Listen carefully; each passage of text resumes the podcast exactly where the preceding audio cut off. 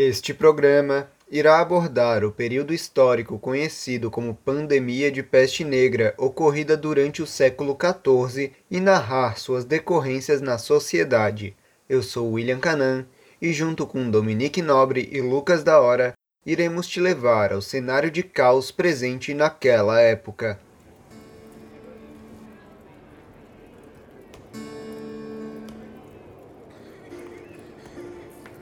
Morte, miséria, fome. Essa é a visão de muitas cidades durante o século XIV. Cidades devastadas por uma doença misteriosa, uma doença que causou a morte de milhares de pessoas.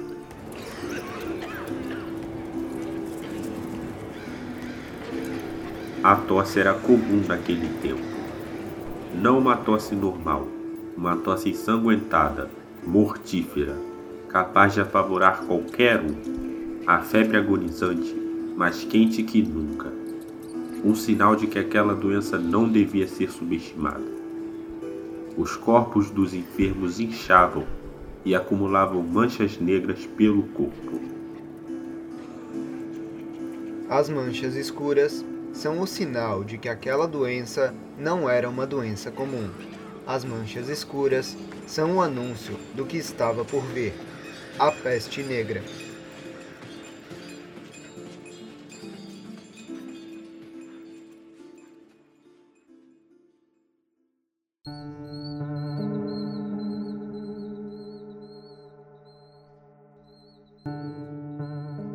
Morzatra, a pandemia de peste negra no século XIV.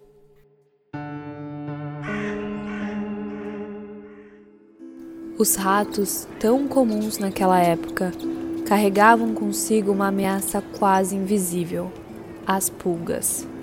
Estes insetos, quando infectados pela bactéria Yersinia pestis, se tornam vetores da doença. No pico da peste, até o ar poderia se tornar mortal. Isso porque a peste negra também poderia ser transmitida através da tosse. O contato com o sangue ou fluidos de uma pessoa contaminada também era uma fonte de perigo.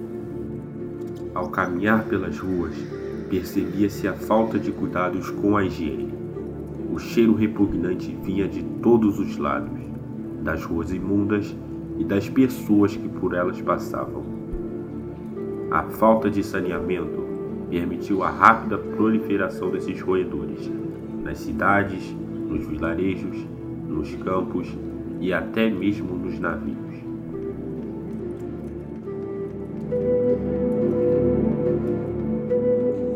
A peste negra não foi exclusiva da Europa.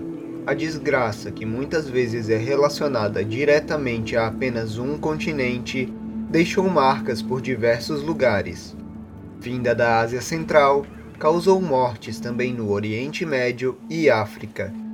Até os dias atuais, a origem e disseminação da doença é discutida. As principais teorias cruzam um ponto em comum: a cidade de Cafa, atualmente chamada de Teodósia, na Crimeia. Uma das visões é baseada num relato de Gabriele Demus, um escrivão genovês que, em um de seus textos, mencionou o cerco da Horda de Ouro em Cafa, no ano de 1344. A Horda de Ouro era um grupo político composto por pessoas originárias do Império Mongol. O que foi divulgado no relato era que, nesse cerco, as tropas invasoras catapultaram corpos mortos infectados pela peste negra como arma biológica. Outra visão sobre o alastramento da doença é o da historiadora Hannah Barker. Para ela, o principal fator para a disseminação inicial da peste negra foram as relações de comércio marítimo, principalmente no Mar Negro, exatamente a saída para o mar da região de Cafa. Quem explica melhor essa visão é a estudante da graduação em História e pesquisadora do tema pela Universidade Federal do Rio de Janeiro, Suelen Souza. A historiadora Hannah Barker aponta que, na verdade, não os mongóis naquele cerco ali podem ter sido tão vítimas quanto os italianos, né? E que, na verdade, o, o que fez com que a Europa fosse contaminada seria o trajeto pelo Mar Negro a partir de grãos, onde esses animais vão junto, né? Nessa perspectiva de comensalidade. Então, é, a origem né, que a gente coloca é que, de fato, a trajetória do Império Mongol, a partir do Planalto Tibetano, de fato, passa pela China, passa pela Síria, passa por vários lugares e chega também à Europa, mas não necessariamente foi a partir de um cerco feito pelos mongols que a bactéria foi trazida, mas sim a partir dessas conexões humanas que já aconteciam de comércio. Devido às longas viagens e riscos de saqueamentos, o comércio da época era considerado uma atividade perigosa. Com a chegada da peste, a situação ficou ainda pior. Além do medo corrente da doença, as inúmeras mortes também fizeram o número de trabalhadores diminuir. O trabalho nos campos e cidades logo sofreu por falta de mão de obra. Como tentativa de solucionar o problema, os salários oferecidos foram aumentados. Apesar disso, havia poucas pessoas dispostas a correr o risco de se contaminar. Sendo assim, a falta de produtos de vestuário, ferramentas agrícolas e outros se tornou um problema aparente.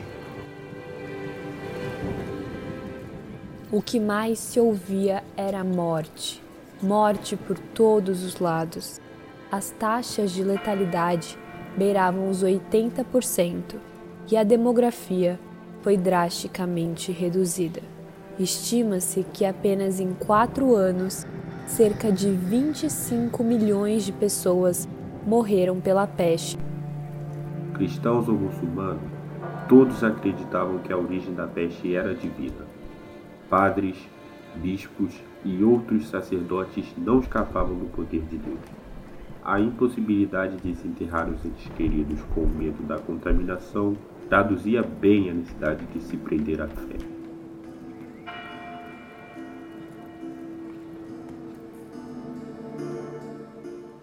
Os muçulmanos trataram, né, de alguma forma, a peste como uma dádiva, no sentido de que, para as pessoas boas, vamos colocar assim, seria um martírio e para as pessoas ruins seria um castigo. Enquanto para os cristãos isso se referia à noção de pecado, né, que estava contaminando toda a sociedade. Enquanto a doença alcançava seu ápice, o sistema feudal passava por profundas transformações. As mudanças foram intensificadas com um cenário de caos criado pela peste. Dentro das abordagens né, que a gente conhece sobre a peste negra, é que é um, é um momento onde a Europa, principalmente, está passando por uma série de mudanças sociais, na perspectiva do feudalismo, né, na perspectiva também das suas novas concentrações de poder, enfim, ela está passando por uma reconfiguração e casa isso à peste. Então, é um momento que a gente costuma chamar né, de crise da Idade Média, né? E que a peste, por estar inserida nisso, ela também ganha um aspecto central além dela ter causado também algumas mudanças na, na, na dinâmica social. A Europa não foi a única a passar por profundas transformações. Os continentes africano e asiático também sofreram mudanças em sua organização social. As cidades asiáticas, assim como Cairo, no Egito, vivenciaram um êxodo rural as pessoas procuraram se esconder da doença no campo. A gente comumente, né, tende a ver o espaço medieval como rural essencialmente, como se as cidades elas não fossem um espaço muito habitado. Só que nesse período, né, existe uma virada de chave, inclusive com essa perspectiva comercial na própria Europa. Mas no Oriente, as cidades elas eram um espaço muito habitado, onde se tinham as trocas e a sua perspectiva de construção social era ali nas cidades. E aí, quando a peste né, chega no Cairo, tem uma, uma perspectiva de uma evasão da cidade para o campo. Então, isso é uma coisa que é, diferencia um pouco, talvez, da Europa, assim, né? Porque existe esse, essa perspectiva da fuga para o campo. Sem dúvidas, este foi um período de grandes mudanças, assim como o período atual, em que o mundo vive a pandemia de Covid-19. Após o intervalo, o programa irá abordar as relações entre esses dois períodos históricos enfrentados pela humanidade.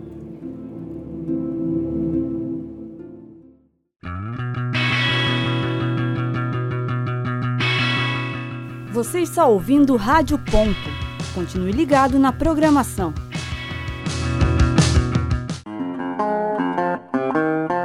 Continue ligado na programação da Rádio Ponto Um, dois, um, dois.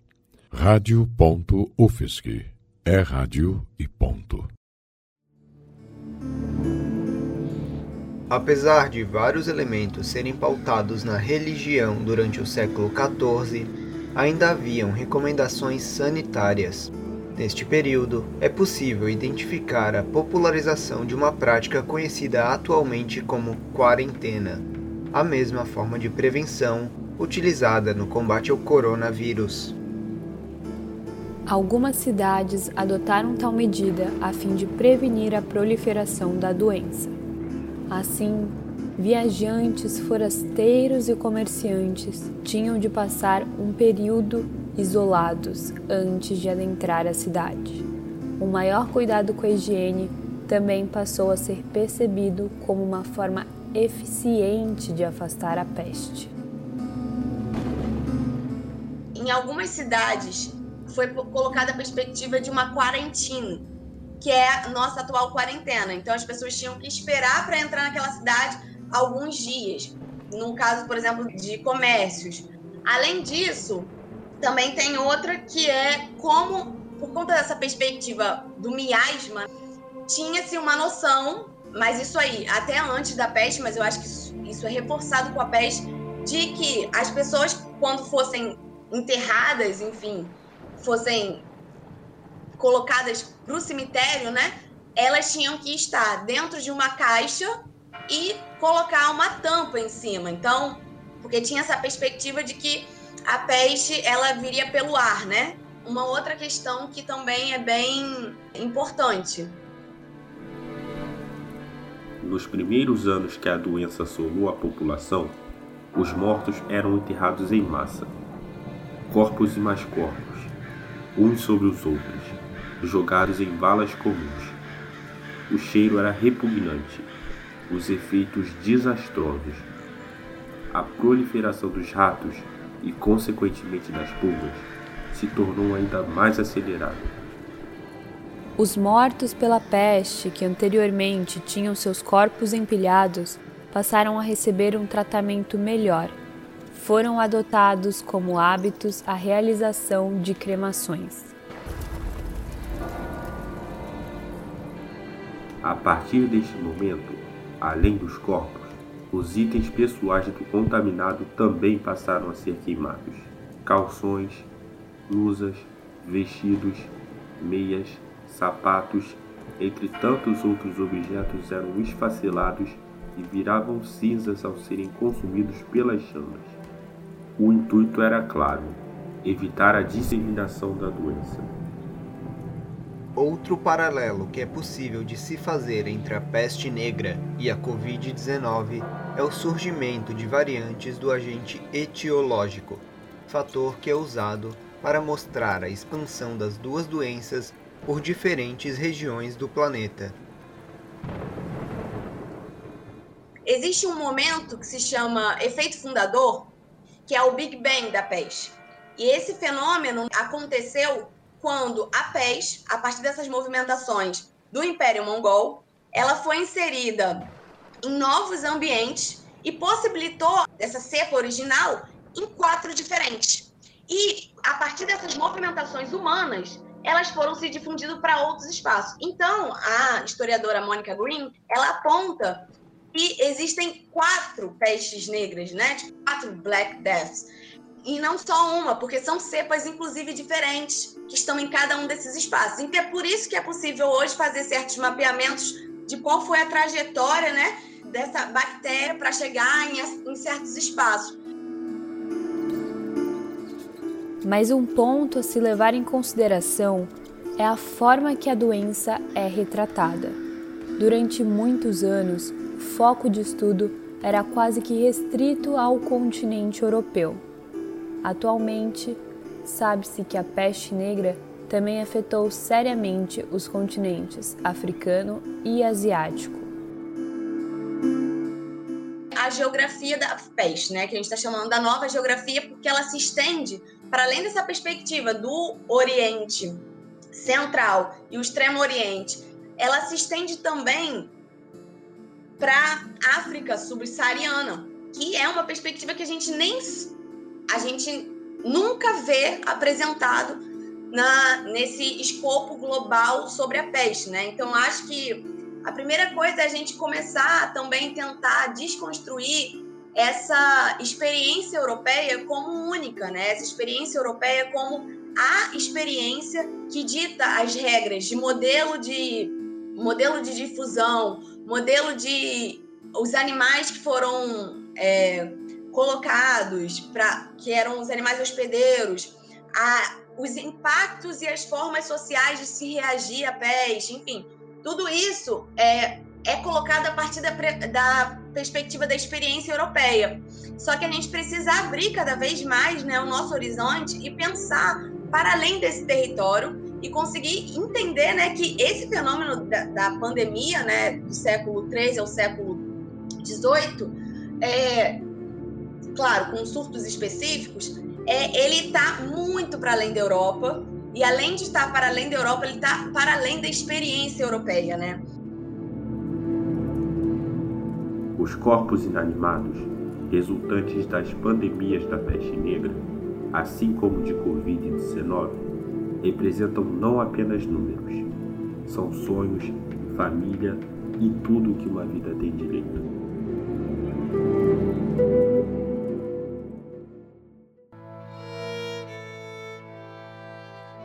Este trabalho foi realizado para a disciplina de Laboratório de Radiojornalismo no semestre letivo de 2020.2.